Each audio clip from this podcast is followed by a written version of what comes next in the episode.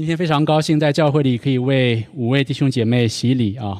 啊，当然也包括我们这位二零后啊陈毅然小朋友啊。呃，待会儿我们也会欢迎我们今天还有九位转会籍的弟兄姐妹啊，所以在主日学的时间，他们会部分人会上来分享他们的见证。呃，按照我们的进度，今天我们到菲利比书二章的十二节开始哦。呃，也非常的巧合哦，正好这段经文就是在回应，呃，今天可能刚刚洗礼的几位基督徒啊，可能也包括我们已经信主一段时间的基督徒啊，心里可能有的这个疑问啊，就是当我们完成了洗礼啊，成为一个基督徒之后，那接下来我需要做什么呢？啊，或者说神会在我的生命当中做什么？而接下来会发生什么？那时间关系呢，今天我只和大家分享十二、十三两节经文啊。那这两节经文呢，其实就是来回答这个很重要的问题啊。我想开始前呢，简单的稍微回顾一下上次的经文啊。上次经文非常的重要啊，它为我们呃铺陈开一个架构啊，就是从教会的这个 setting 需要挑战，然后到耶稣基督道成肉身、舍己、埋葬、复活。然后之后又重新回到教会的这个场景当中来应用啊这段宝贵的关于基督论的基督论的基督论的经文啊。所以上次我们讲过说教会啊，不管是在一世纪的教会还是今天的教会啊，其实每一个时代教会都面对非常相似的处境啊，就是外忧和内患，因为教会活在这个世俗的一个抵挡基督的文化当中啊。呃，同时呢，在教会当中，因着我们尚未完全啊，因着我们的罪性，在教会里面，我们可能会有纷争啊，教会甚至会有分裂。所以保罗教导说，教会在这样的一个内忧外患的处境当中，啊，一个最重要的事情，或者教会呈现在世人面前一个最重要的特质，呃，就是合一。因为教会是一个身体啊，我们有一个头啊，就是耶稣基督啊。整个教会一个身体是降服在神的主权和支配之下，所以这一个身体是不可以被分开和割裂的啊。这也是为什么保罗说教会有同一个意念啊，同一个思想，因为我们有同一个头啊，他来支配我们的思想、意念和我们的行动啊。所以当教会如果能够跟基督联合，在基督里合一啊，就是对这个世世界啊最有力的见证啊。这样的话，就可以让教会不管这个世俗历史历代有怎样的洪流啊，教会都可以稳稳的站立，而且也可以避免啊随波逐流啊被这个世界的风向所带跑。保罗也说，教会如果要实现合一，那基督徒一个很重要的一个品格啊，就是要谦卑啊，看别人比自己强，别人比自己重要啊，并且要远离这个谦卑的对立面啊，就是自私自利、结党。和贪图个人虚浮的荣耀啊，所以当保罗讲完这个之后呢，他就带我们进入到基督那个十架的模式下去上来的模式啊，在十架上我们看到耶稣基督他成为谦卑最完美的一个示范啊。当讲完这一切之后呢，保罗重新带领这个我们的焦点啊，回到教会的场景当中，回到应用的层面啊，就是基督的舍己谦卑。如何能够指导教会信徒我们今天的生活？呃，当然我们要知道，基督他是完美的谦卑的榜样。呃，当我们要去效法基督的时候，并不只是因为基督他是一个榜样，我们去效法他。呃，好像今天呃这个文化呃世界给我们树立一些这种所谓的正面的形象啊，让我们去模仿他哦。我们在国内长大，从小就是在这样那样的榜样当中长大的啊。呃，基督并不单纯只是一个谦卑的榜样，让我们去学习他啊。呃，对于基督徒来说，我们可以谦卑啊，最重要的原因是因为我们是跟基督联合的啊，基督的生命在我们里面啊，所以改变我们行为的啊，让我们可以行出谦卑的，不只是因为基督的榜样啊。更是因为基督的救恩啊，所以这一点是跟这个世界我们直接去 copy 一个伟人不一样的地方啊。所以保罗回到这里来，继续的教导关于谦卑的功课啊。那谦卑如何体现呢？啊，保罗接着教导另外一个重要的功课，就是呃十二节里面的一个关键词，就是顺服啊。其实，如果我们再仔细的看一下，呃，那个十架模式那段宝贵的经文，特别是第八节啊，那边说到耶稣基督他既有人的样子，就自己卑微啊，原文也是谦卑哦，humbled，存心顺服，以至于死，且死在十字架上哈。所以这里其实把耶稣基督的谦卑跟他的顺服，然后放在一起啊，特别是大家要留意这里那个 by，如果看英文的话，有 by 的这个介词啊。He humbled himself by becoming obedient，就是说，基督的顺服是通过，基督的谦卑是通过他的顺服得以体现出来的啊。所以，如果教会弟兄姐妹，我们今天要思想，我要在教会里面按按照主的教训啊，我们要做一个谦卑的人。那谦卑可能最首要的一个表现啊，就是体现在我们的顺服啊。所以第二十二节，保罗接着说：“这样看来啊，他首先肯定菲利比教会，呃，弟兄姐妹他们在过去啊，已经活出了或者一定程度上已经活出了这个顺服的生命啊。他说：‘我亲爱的弟兄，你们既是常顺服的，不但我在你们那里，就是我如今不在你们那里，更是顺服的啊。’”所以，菲利比教会，我们看到他们的顺服不是体现在他们顺服人啊。保罗说：“不管我在不在你们当中啊，你们都是一样的顺服啊。”所以，菲利比教会他们并不是要顺服人啊，而是顺服神啊。他们不像我们今天可能哎得知今天牧师会来我们团契啊，所以呢，我今天就好好的准备一下我今天的查经啊，比平时再多努力一点啊。呃，似乎不是这样啊。呃，我想问大家一个问题啊，大家来到我们教会啊，UC 教会一段时间，大家觉得我们教会一个非常明显的，或者你认为一个最为明显的价值是什么？一个特特征特那个文化是什么啊？呃，可能有人会说，我们教会非常的看重这个福音中心哦，很看重传福音，呃，或者说我们教会有一个很重要的价值就是呃仆人领袖啊，所以那些。呃，做领袖的，他们都要像仆人一样服侍啊，啊，或者说我们教会有一个文化价值是人人祭司啊，所以我们教会呃鼓励每一个基督徒都参与服侍啊，啊，不过我想菲利比教会啊，他们教会可能一个核心价值或者一个非常明显的教会的文化，呃，就是顺服啊，谦卑顺服啊，所以我想象说，如果我们今天假如可以坐上这个时光时光机，穿梭到一世纪。去到当时的罗马，去到当时的菲利比教会，跟他们的弟兄姐妹在一起聚会一段时间，我想我们可能都会感受到，诶这个教会的弟兄姐妹，他们真的是一群非常谦卑受教，呃，顺服教会的领袖，好像顺服主一样啊，并且听到神的道，他们就非常单纯的去领受、去行动的一群人啊。所以当保罗讲完说，你们过去、现在都是顺服的啊。无论我在不在你们那里，都是如此啊。接着第十二节，保罗说到：“就应当恐惧战惊，做成你们得救的功夫啊。”呃，新译本也翻译成“做成你们自己的救恩”啊。我想读到这里，大家可能就问题就来了啊。我们得救不是唯独恩典啊，唯独信心嘛，对吧？这个洗礼班的弟兄姐妹啊，今天收学的弟兄姐妹一定有这个困惑啊。啊，你不是在洗礼班讲的非常清楚吗？我们得救是因着神的恩典，啊，因着信心，不是我们的行为，啊，对吗？以弗所书二章八节九节也说，你们得救是本乎恩，因着信，这并不是出于自己，乃是神所赐的啊，也不是出于行为，免得有人自夸啊。不是教会一直在讲因信称义吗？可是为什么这里保罗却又说你们要做成你们的救恩啊？给人一种感觉，好像是说。我们是不是只得到了部分的救恩，还有一部分没有得到？或者说，是不是我们曾经得到过这个救恩，但是有可能会失去，以至于我们要重新的去得到它，甚至是要靠着自己的努力去做成、去得到呢？啊，其实要回答这样的问题啊，就回到啊，关于我们在呃理解圣经、呃研读圣经的一个非常重要的原则。呃，就是大家常常听到的以经解经啊，啊，因为我们相信圣经是神的末世啊，所以圣经当中这些经文之间，他们绝对不可能彼此矛盾和冲突啊。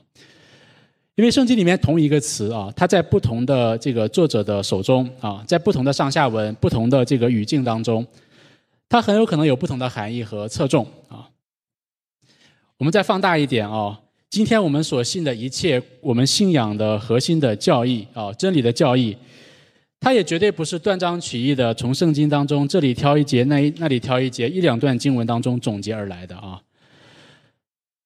所以要回答任何一个这样关于救恩的问题，总结任何一条核心的教义，都要从整整本圣经关于这个问题所有的论述当中总结出来啊。所以弟兄姐妹，当我们如果在读经的时候碰到像今天类似这样的经文啊，如果你发现它的意思比较的模糊、不清楚啊，甚至表面看起来跟其他更多的经文表面看起来好像是有明显差异的时候啊。那我们就要从整本圣经关于这个问题的教导来理解这些个别性的经文啊。提到救恩这件事情啊，我们会发现圣经里面其实用除了救恩得救之外呢，还用一堆的词汇啊来描述和解释这个救恩究竟是怎么一回事啊。呃，比如我们所知道的预定啊、拣选。蒙召重生回转称义得儿子的名分称圣得荣耀啊，很多这样的词汇，透过这些词汇从不同的方面、不同的角度来解释和描述这个得救究竟是怎么一回事啊。所以这些词它并不是这个救恩的组成部分啊，并不是这些各占一定的百分比加起来就成为救恩啊，而是说他们所有这些词，他们都是在描述。救恩这同一件事哦，从不同的方面、不同的侧重、不同的角度啊，所以这些词都是在描述救恩啊。而救恩它的意思就是，当上帝拯救的工作啊临到我们这些罪人的时候，在罪人的身上所发生的事情啊。当然，有些时候会从这个客观的神的这个角度来解释啊，有些时候会从人的这个主观的角度来解释。不过我们要我们要知道这些词啊，这些面相都是救恩的全貌啊。换言之，当一个人他得救的时候，他其实就已经得着啊这些所说的一切啊。所以，如果要理解救恩，特别是要理解今天这个看似表面冲突的经文啊，我们就要理解救恩它的一个特性啊，就是我们常说的已然和未然啊，already but not yet 啊。救恩其实我们要从两个维度来理解它啊，一个是永恒的啊，或者是说无限的角度，就是在永恒当中，其实救恩它已经完成了，它已经发生了，没有所谓的时间的先后啊，因为是在一个永恒的超越时空这样的一个概念当中啊，所以一个得救的人，他已经被预定、被拣选，他已经蒙召，他已经重生，他已经称义，他也已经悔改，他也已经成圣，他也已经得荣耀啊。可是这个永恒的、无限的概念啊，太过于遥远，太过于抽象啊。更多的时候，我们是活在一个时空的维度当中啊。特别是当基督徒，我们从不信到信啊，我们站在我们生命的历程这个时间线上来理解救恩的时候，我们会发现说，救恩在这个有限的角度啊，似乎它是有一定的顺序的啊，有一定的先后的啊。虽然我们也承认，在这个救恩的次序上啊，圣经其实讲的并不是那么的清楚啊。圣经只呈现出救恩有一定的次序啊，但这个次序其实并不是那么的清楚啊，所以在教会当中也有一定的分歧啊。不过这些分歧并不关键啊，至少我们可以确定一件事情啊，就当我们今天如果站在这个时间线上来看救恩这件事情的时候，那救恩它一定包括过去。就是已经完成的那个阶段啊，也包括现在仍然正在进行的阶段啊，以及将来就是将要完成的这三个阶段啊，就是我们所谓的这个已然和未然啊。所以从这个角度来理解，这里保罗说：“你们要做成你们得救的功夫啊，或者说你们要做成你们自己的救恩啊。”那很显然，这里保罗是在讲救恩的现在的这个正在进行的阶段啊。啊，也就是我们基督徒常说的成圣啊。其实成圣顾名思义就是成为圣洁啊，它是一个阶段性的过程啊。成圣其实就是基督徒把我们已经得到的那个救恩啊，把神在我们生命当中已经做成的事情，把我们已经重生的那个新的生命啊显明出来，这个就是成圣的意思啊。所以成圣，它并不是说我们今天基督徒，当保罗说你们要今天要努力要做成你们的救恩的时候，他不是说今天基督徒我们还没有完全的得着救恩，他也不是说我们今天仍然要通过做什么来获得那剩下的部分救恩，他也不是说基督徒我们要帮助上帝啊一起来完成，好像我们做一部分，呃，上帝做一部分啊。成圣，他最最重要的是强调说，我们今天基督徒我们要把。我们已经得着的那个救恩，那个重生的生命彰显出来啊！所以，如果你看英文的话，呃，保罗不是说你们要 work for 你们的 salvation 啊，而是 work out，对，就是要把你们的这个已经已经得到的这个救恩可以 work out 啊，可以彰显出来，可以活出来啊。所以，从这个角度来讲，这里其实我们知道，如果这里的得救啊，并不是在讲称义，而是在讲成圣啊。我们就可以理解了。当我们说救恩，在强调救恩称义的呃这一个角度的时候呢，是强调说信徒他已经因信称义，他已经被神宣告无罪啊，并且免于罪的刑罚哦。所以称义是在我们信的那一刻已经发生，立刻发生的啊，已经完成的啊。呃，虽然今天也有人认为称义其实也是有已然和未然啊，我们是因信称义啊。当我们信的时候，基督的义呃归算在我们的身上啊，神称我们我们为义，但我们仍然还是蒙恩的罪人啊，所以圣经没有说因信成义啊，对，呃不过基本上我们认为称义，它更多的是指向那个已经完成的啊，救恩已经完成的部分。而这里如果是讲成圣的话，我们就知道成圣，它更多的是讲到说我们今天已经称义的人啊，我们要在我们生命当中不断的成为圣洁啊。所以成圣它有非常清楚的两个这个面相，一个是已然，一个是未然啊。所以已然的部分表明，在我们得着这个救恩的时候啊，我们已经成圣了啊。所以放在那个无限的角度，一个人他如果已经得救，已经称义啊，他不可能还没有成圣啊。他如果已经得着救恩，他不可能没有成圣啊。所以我们以从已然的角度来讲，我们今天所有呃在基督里的人，我们。可以说我们已经成圣了啊！呃，在哥林多前书六章十一节，保罗这里也说：你们中间也有人从前是这样啊，但如今你们奉主耶稣基督的名，并借着我们神的灵，啊，已经洁净、成圣、称义了啊！所以这从已然的角度啊，啊，不过成圣更多时候在我们生命当中体现在未然的角度啊，就是成圣它尚未完全啊，因为我们即便已经称义，可是我们。在今生，我们仍旧受罪的影响啊。所以，如果称义是说我们立刻宣告我们无罪啊，我们的状态发生了改变，那成圣更加强调的是说，我们这个无罪的身份，今天仍旧在跟罪的这个挣扎对抗当中啊。我们仍然需要不断的从罪的影响和我们罪的行为当中，渐渐的被神更新和释放啊。所以，为了区分这两个概念哦，神学家他们常常用呃两个词来描述啊，他们称称义为神的司法行动啊，judicial acts，而成圣呢是神的再造行动啊，recreative acts。所以称义是改变罪人的状态，而成圣是改变罪人的这个状况啊，并且圣经也告诉救恩我们将来的那个阶段啊。啊，那就是当基督再来的时候啊，那个时候信徒将会完全的成圣啊，包括得荣耀啊，啊，那个时候我们将会完全的、彻底的跟罪隔绝啊，所以那个时候罪不会在我们的身上有任何一丁点的存在，同样我们也不会再受到这个罪任何一丁点的影响和能力啊，到那个时候得救的人将不会再犯罪。啊，也不可能再犯罪啊。那最后一个问题，当我们理解这里所说的是成圣的意思之后，那么问题就来了啊。我们今天活在已然未然的这个进程当中啊，我们在永恒当中，我们已经成圣，可是，在有限的时空当中，我们今天仍然要与罪对抗啊。那我们怎么样才可以成圣呢？啊？其实十二节、十三节，呃，是两段是两节非常重要的经文啊。他们非常，他们放在一起，虽然非常的简洁啊，但是又非常的全面啊。呃，基本上呈现了这个成圣的完整的一个基本的教义啊。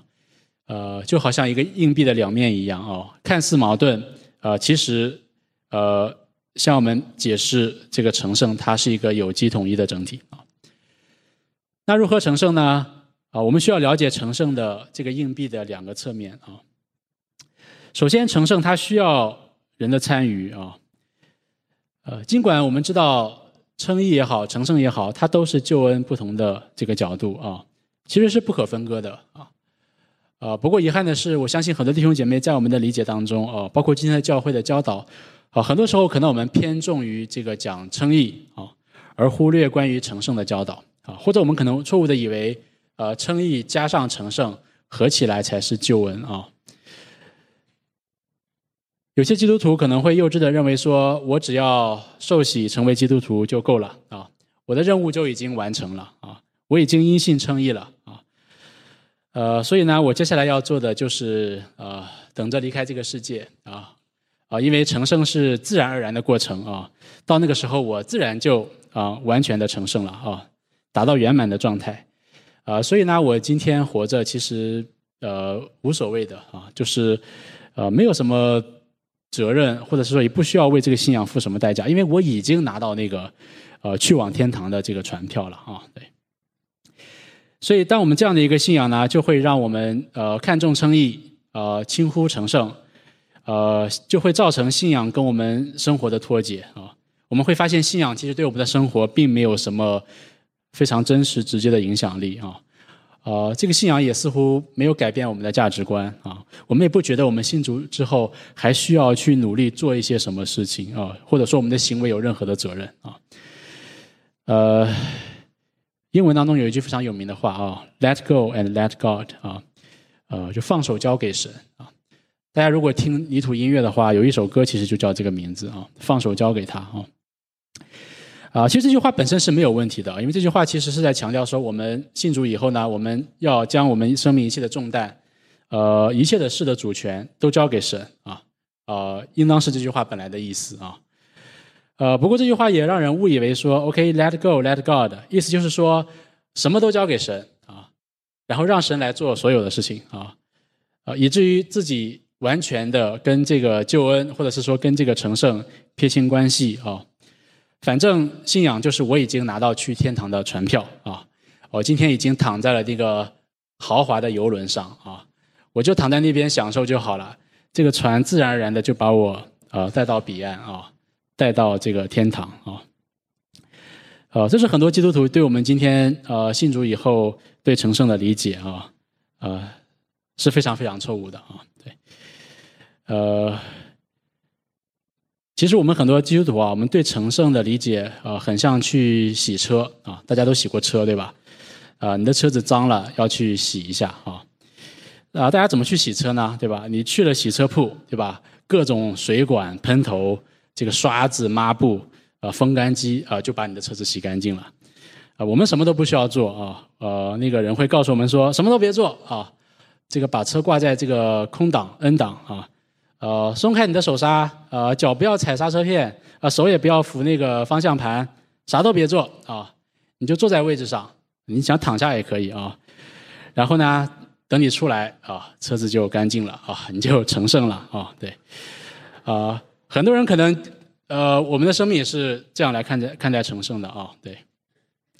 但其实你会发现，圣经并不是这样讲成圣的啊。成圣第一个角度啊，成圣需要我们人的参与啊。我们信徒需要努力的去做成这件事情啊，去做成啊，你的救恩啊，需要顺服啊。所以当保罗在讲到啊这个你们要努力做成你们得救的功夫之前呢，其实有两个关键词哦，值得我们留意啊。一个就是顺服，呃，就是应用啊，就是行动啊。换言之，其实顺服是我们基督徒成圣过程当中啊一个不可或缺的操练啊。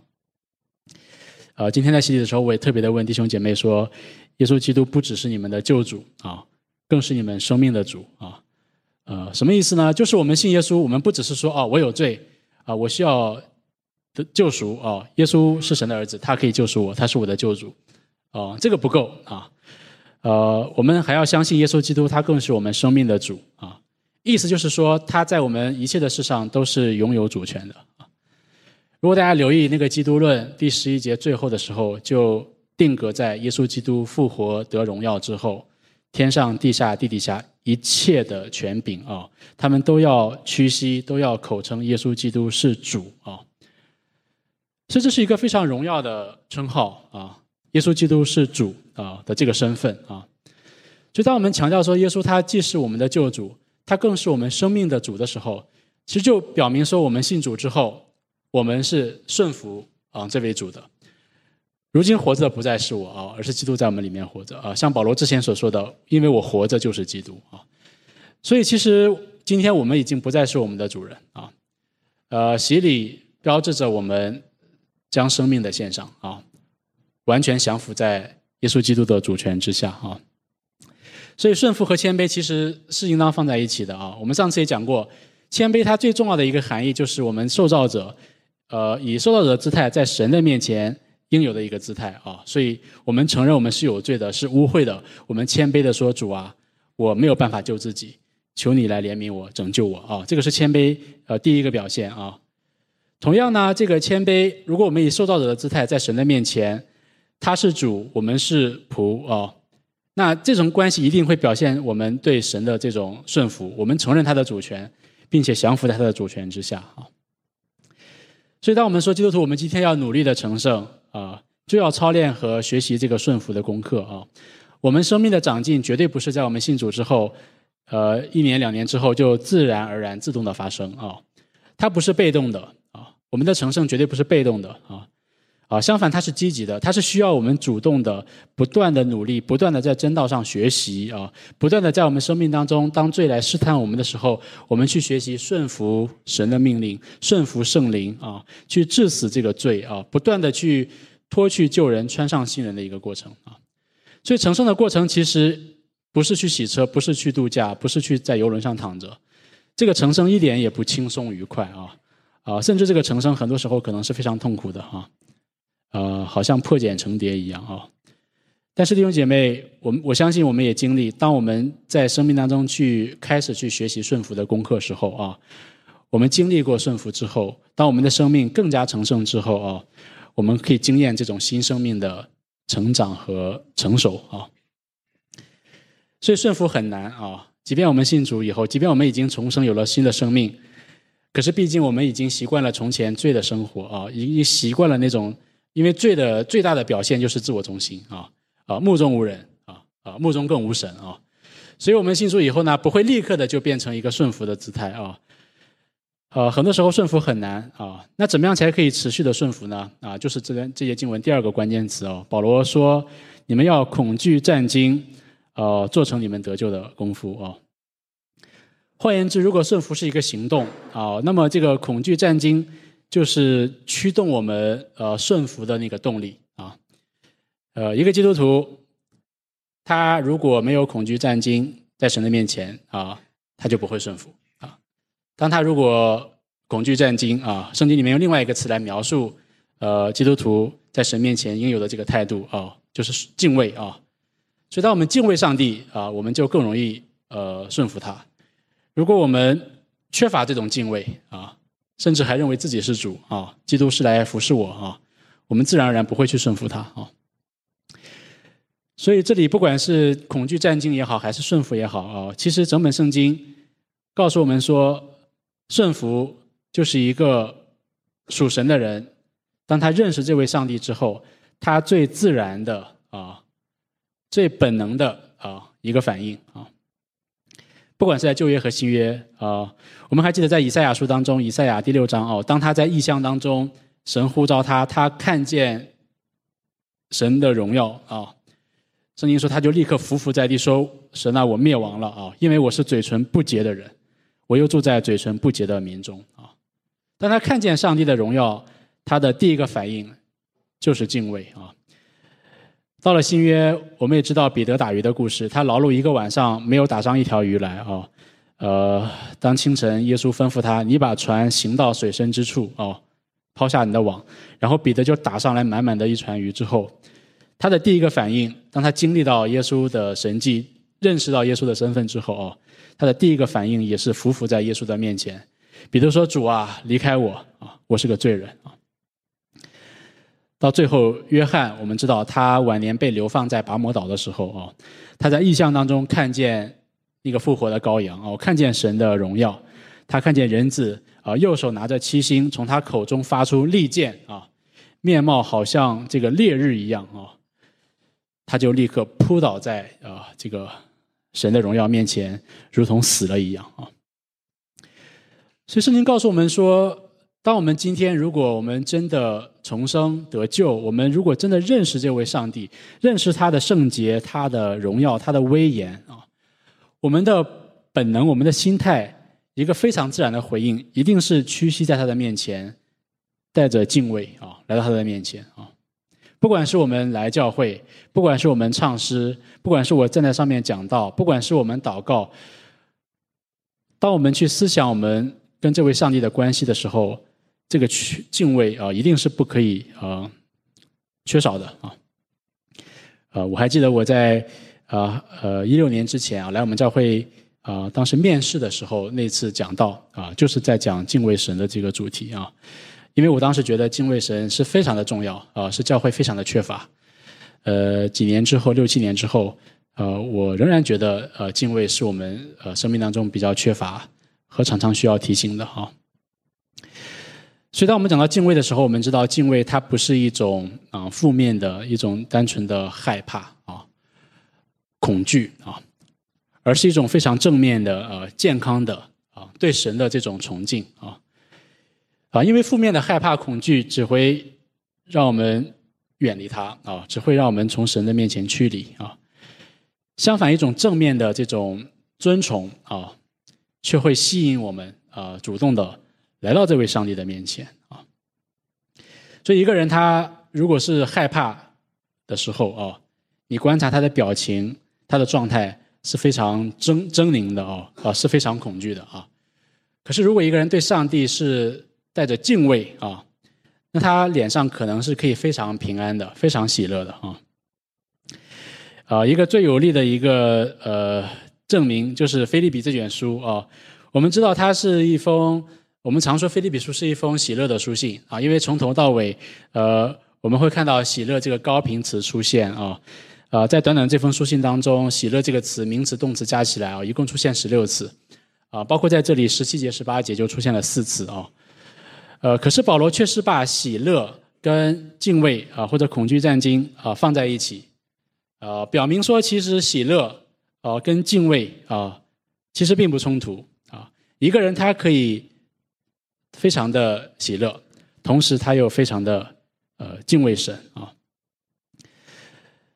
所以在教会里面，我们要特别来提醒这一点啊，就是说，如果我们教会啊，假如我们的信仰，我们只是强调上帝的慈爱和怜悯，我们就会缺乏对这位上帝的敬畏啊。啊，这种神学只会成为制造自由主义的温床啊，只会让我们培养出一批又一批这种所谓的。被宠坏了的基督徒啊，基督徒的巨婴啊，呃，可是反过来，如果我们对这位上帝的认识只是看到他的威严啊，他的那种公义啊，令人敬畏的那一面，或者令人那种胆战的那一面啊，我们就会对这位上帝敬而远之，觉得他呃神圣不可侵犯哦，不敢靠近他啊，呃，那这种神学会催生出所谓的这种呃律法主义啊，就是说我必须要。把我自己变得更好啊，那这样只会催把教会训练成一批又一批的这种非常冷漠的呃宗教狂热分子啊。啊，圣经完全的启示这位上帝他的属性就是既公义啊威严啊，又慈爱怜悯啊，而这两者合在一起就是神的圣洁啊。然后我们敬畏这样的一个有完全属性的上帝啊，呃。很多时候，今天我们觉得说，这位神就像是一个呃献祭的羔羊，被宰杀的羔羊一样，那么的软弱啊。呃，可是圣经同时也告诉我们说，这位神他不只是羔羊啊。也许耶稣第一次来到地上的时候，他是以一个呃赎罪的献祭的羔羊的姿态，呃呃呈现在世人的面前啊。可是圣经也告诉我们说，我们的主啊，这位复活的耶稣基督，他更是犹大狮子啊，他是勇猛有力的啊。当他再来的时候，他要施行审判啊。所以启示录描述到说，这个狮子他要怒吼，他审判的那个咆哮声啊，将来有一天要来到这个地上，要让山都震动啊。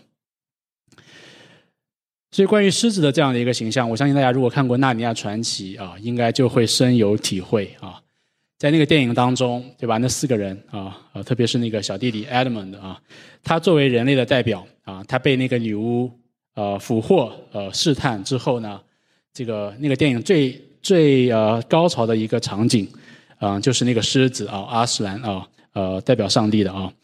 他为了拯救这个犯罪的 Adam 啊，他自己被绑在那个审判台上啊，他威严的那个狮子的鬃毛被剃掉啊，被那些小鬼们羞辱啊，最后被杀啊。呃，高潮就是之后的那个清晨呢，突然那个审判台那个石板就裂开了啊。呃，然后阿斯兰不见了啊啊！所以在苏珊和露西他们觉得非常诧异的时候，然后阿斯兰就从后面出现了啊，那个狮子它复活了啊！所以这个场景，我们看完这个电影之后，无疑觉得是整个剧情的高潮啊。呃，不过我在看这个电影的时候，呃，我差不多同时同等程度的喜欢另外一个场景啊，大家可能也还有印象啊，呃，就是在审判之前哦，当那个女巫她来到这个。呃，纳尼亚的这个世界啊，她来找阿斯兰谈判的时候，啊，跟阿斯兰进到帐篷里啊，过了一会儿出来之后，他们达成了一个一一致啊，呃，宣布说这个 Edmund 啊被释放了啊，因为当时整个众人就欢呼哦，呃，他们还殊不知情，他们完全不知道要发生什么，那个代价是什么，他们也不知道这个代价原来是阿斯兰要亲自的去替这个 Edmund 接受惩罚哦。呃，所以大家如果留意那个场景，如果还记得的话哦，当阿什兰他从那个帐篷里出来的时候哦，他是一脸忧伤的，呃，垂着头啊，非常凝重的啊，走出这个帐篷啊，因为他知道罪的代价，他也知道他接下来要经受的是什么啊，所以那个时候我们会发现这个狮子看起来是软弱无力的啊，我非常喜欢那一个那一个画面啊，就是在那个时候。呃，阿什兰已经答应女巫说，他要单独的跟他解决啊，他会去单独的去和他呃面对面啊。然后下一秒，那个女巫啊，他就质疑阿什兰啊，你万一食言的话，你万一不去赴约的话，该怎么办啊？呃，当他质疑这个阿什兰呃神圣的啊信实的属性的时候啊，那个影片当中那个低着头啊垂头丧气的阿什兰，突然嗷啊发出一声怒吼啊！那是我这个电影里面最喜欢的一个画面啊，真的是最喜欢的一个画面，就让我们看到这个狮子，它在软弱、看似软弱的一面，它还有威严的一面啊。所以当这个狮子一声怒吼之后，那个女巫她就战战兢兢的啊，跌坐在自己的座位上，不敢再讲什么话啊，就迅速的离开了。好，当然电影是虚构的场景啊，我觉得很好的呈现这个狮子，呃，上帝他的威严啊。呃，另外我在准备讲到的时候，我还想到另外的一个故事啊。几年前，呃，在费城呃那个费城芭蕾舞团，他们演呃浪子回头的故事。呃，我不会跳舞啊，呃，假装文艺的去看了一下这个芭蕾舞。对我们都知道浪子回头非常有名的路加福音十五章的故事啊。呃，那个父亲是一个非常仁慈的一个形象。当他看见儿子小儿子呃回来的时候，他就呃掀起长袍，然后跑过去抱住儿子亲他哦。把他带回家哦，是一个非常温柔、怜悯、慈爱的一个形象啊。呃，可是我印象非常深刻，在那个舞蹈剧的最后啊，当这个浪子他呃衣衫褴褛的回来、狼狈的回来的时候啊，啊，并没有像圣经那样的这个还原哦。那个父亲他非常威严的呃站在那里啊，没有跑过去啊，啊，相反是那个儿子他破破烂烂的，他趴在地上，垂着头，狼狈的一点一点挪动着身体啊。最后来到那个父亲的脚前啊，他低着头啊，不敢看他的父亲，他非常的害怕啊。而那个父亲是一个非常威严的形象，站在那里啊。然后父亲他站了一阵之后呢，他才俯身啊，温柔的把这个小儿子抱起来。那个父亲脸上是没有表情的啊。他把小儿子呃俯身温柔的抱起来之后呢，就转身啊向家的方向走去啊。所以整个剧最后就是以这个父亲抱着儿子的那个背影就结束了啊。呃，我我当然不是在讲说这个芭蕾舞跟圣经有同等的权威啊，对，因为圣经里面其实不管即便是耶稣讲的比喻，它都有一个最核心的教导，它都在强调这个真理的某一个部分，它不可能是真理的全貌。所以在圣经的浪子回头当中，我们可能看到的这个父亲，他更多是一个怜悯慈爱的一个形象啊。呃，可是我非常 appreciate 这个剧当中，他把这个父亲神的那个威严的一面啊描述了出来啊，呃。我觉得是呃，我们对这个上帝的形象的一个非常好的一个补充啊。所以恐惧战惊，我们要敬畏神啊。敬畏不是惧怕，不是远离啊。相反，敬畏是我们亲近他，去爱他啊。啊，很有意思。我们看旧约，即便在旧约的时候，我们看到摩西在生命记当中，这里他把敬畏跟我们亲近神、爱神、顺服神啊放在一起啊。啊，《生命记》十章十二节说：“以色列啊，现在耶和华你神向你所要的是什么呢？只要你敬畏耶和华你的神，遵行他的道，爱他，尽心尽心侍奉他。”啊，所以第一，我们要知道成圣这个硬币的一面，就是我们人要努力的工作，我们人是有责任的啊。而硬币的另一面啊，保罗接着第十三节告诉我们说：“因为你们立志行事，都是神在你们里面运行，为要成就他的美意啊。”呃，新译本也翻译成说：“神为了成全自己的美意，就在你们里面动工，使你们可以立志和行事。”啊，所以刚刚讲到成圣的时候，我们不要走一个极端，说我们可以坐享其成，什么都不做，而要积极主动的去努力的去成圣啊。但是呢，我们也不要走向另外一个极端，就是说，我们认为成圣必须要靠我们自己的努力去实现啊，好像说我如果自己做的不够，做的不好，我就不能成圣啊。啊，这也是很多基督徒的另外的一个极端的误解啊！啊，我们都切身体会，呃，我们多少觉得说称义是靠信心，但成圣似乎是靠我们的行为啊，对，呃，其实不然啊，圣经非常清楚的这里告诉我们这个硬币的另外一面，呃，提醒我们说救恩啊，称义成圣这一切啊，整个救恩它本质上是神超自然的工作啊，是神成就的事情啊。因此，重生也好，称义也好，称圣也好，得荣耀也好，everything 啊，刚刚提到的那些词汇，他们都是神白白的恩典，他们都百分之百完全是上帝主动的工作，所以整个救恩都是从神开始的，因着恩典，因着爱的缘故，从神开始，从由神今天来维持，到最终由神来完成啊。所以，刚我们读到《腓立比书》二章八到九节，很好的提醒我们说，对吧？因信称义。可是，如果大家不要因着因此就只记得第八到第九节啊，啊，因为紧接着的第十节也是一节非常重要的经文啊。保罗说：“我们原是他的工作，在基督耶稣里造成的啊，为要叫我们行善，就是神所预备叫我们行的啊。”所以这里告诉我们说，神使我们称义，神使我们成圣啊。这个救恩是上帝的工作，在耶稣基督里造成的啊。而这个救恩它的目的是放在我们里面。为要叫我们行善，呃，就是神预备我们所行的啊。所以成圣也提醒我们说，当我们去行的时候，不要忘记，其实我们行的动力，或者我们之所以我们成圣成为可能，哦，是因为这是神已经在我们里面所做的啊。所以十三节这里所说到这里，这个圣灵在我们里面运行哦，原文其实也就是动工工作啊，是一个进行的时态啊。表明说，神的工作是一个持续性的啊，神每时每刻、昼夜不停息的，在每一个基督徒的生命当中，在做这件事情啊。呃，换言之，我们基督徒生命当中所经历的每一件事，好的、坏的，呃，我们感受到神或是感受不到神，呃，其实都不影响这个背后的实质，就是神他在借着这一切的事，来成全、来完成他救赎救恩的这个计划啊。所以，这其实对我们是一个很大的一个一个鼓励和一个确据，就是知道成圣，因为是神的工作，他保证了我们信徒今天的成圣绝对不可能失败啊。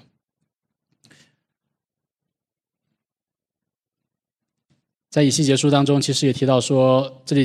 在就业的时候已经有了这样的一个重生的概念啊，表明说我们不是靠自己得救啊。神说有一天我要赐给你们一个新心啊，去取代你们的这个实心啊，我要将心灵放在你们里面，除掉你们的实心，赐给你们一个新的心啊。二十七节说，我必将我的灵放在你们里面，使你们可以顺从我的律例啊，谨守遵行我的典章啊。所以总结一下，我们今天在思想成圣这件事情的时候，我们知道，第一，我们基督徒需要做啊；第二，我们同时也知道，我们要做不是靠着我们自己，乃是神在我们里面已经做、正在做和将要完成啊。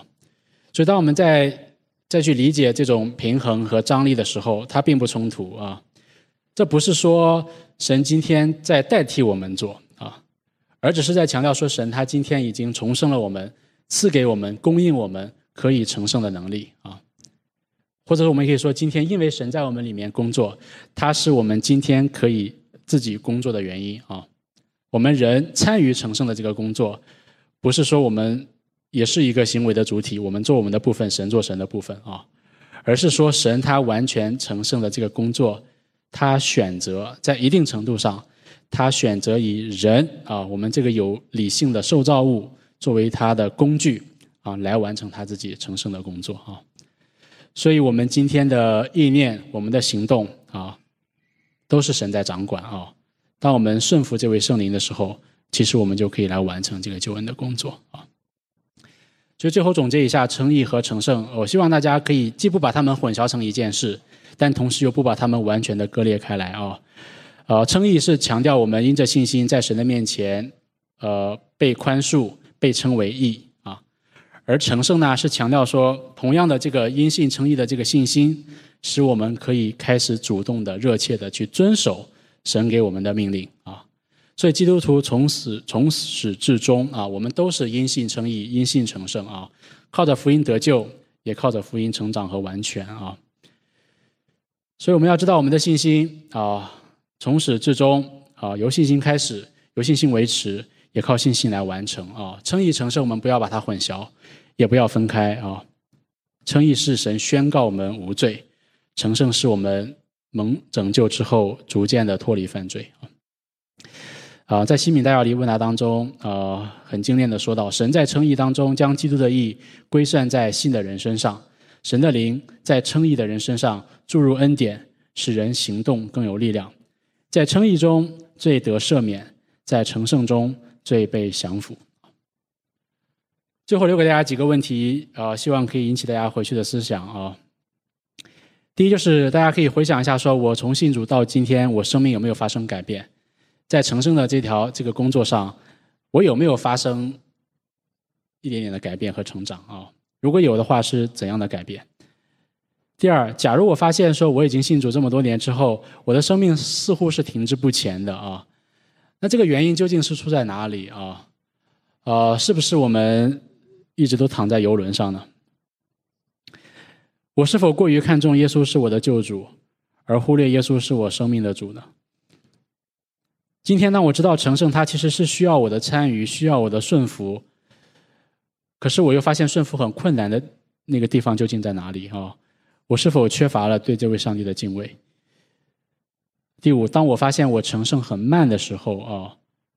我是不是应该就灰心丧气呢？啊，我们为什么不应该灰心丧气啊？因为我们要知道这是神的工作，所以我们不会失败。而最后这段经文，保罗他并不是只是在讲个人的成圣，他更关注的是教会群体的成圣啊。所以呢，我们个人成圣和群体成圣的关系是什么啊？啊，时间关系我们没有办法讲更多啊，以后我们会更多的分享。其实个人的成圣是离不开群体的成圣，啊，只有群体成圣，你个人才有可能成圣啊，啊，这个就是我们这个救恩啊跟教会论的关系啊，啊，我们每一个人其实都是在身体上的一个肢体，我们没有办法离开这个身体，呃，独自的成长和成圣啊。我们一起来祷告，啊，天父，我们呃非常的喜乐，今天在你的。同在当中，在你的见证面前啊，我们看到五位弟兄姐妹他们受洗归入你，我们也相信神你在他们的身上动了这善功啊，你拣选他们啊，预定他们得救，你也呼召他们，使他们回转啊，你更更因着恩典，因着你爱子耶稣基督所做的，将这救恩完全的加在他们的身上，使他们称义啊，成圣，何得荣耀。主们为着你自己啊如此圣洁、丰满、完美的工作献上感谢。主，我们也在你面前为着他们，也为着我们自己来代求。主，让我们知道洗礼成为基督徒，并不是我们信仰的终点，而是我们的起点。我们在成圣的路上，我们要学习顺服你，学习顺从圣灵。我们要不断的致死老我啊，脱去旧人，穿上新人。我们也相信，在成圣的路上，我们并不是靠着自己的努力啊去行出好的行为，乃是因为圣灵今天神你在我们里面，透过我们。来成圣，你透过我们来完成你自己的工作，我们已经得着这能力，所以我们深信主，我们有一天一定会成圣，并且我们在地上有限的日子，我们一定在成圣的过程当中。所以愿上帝赐给我们顺服的心，更赐给我们背后敬畏的心。主，让我们能够像我们信主的时候所宣告的：“你是我们的救主，也是我们生命的主。”让我们能够学习在我们生命当中，把一切的事、一切的主权都。归给你，让我们能够顺服你。愿神借着圣灵，借着你的圣道，改变我们的价值观，更改变我们的心思意念，进而改变我们的行动。让我们一生在地上越来越能够活出圣洁，因为这是你的命令。你们要圣洁，因为我是圣洁的。感谢你，这样的祷告不配，奉耶稣宝贵的名求，阿门。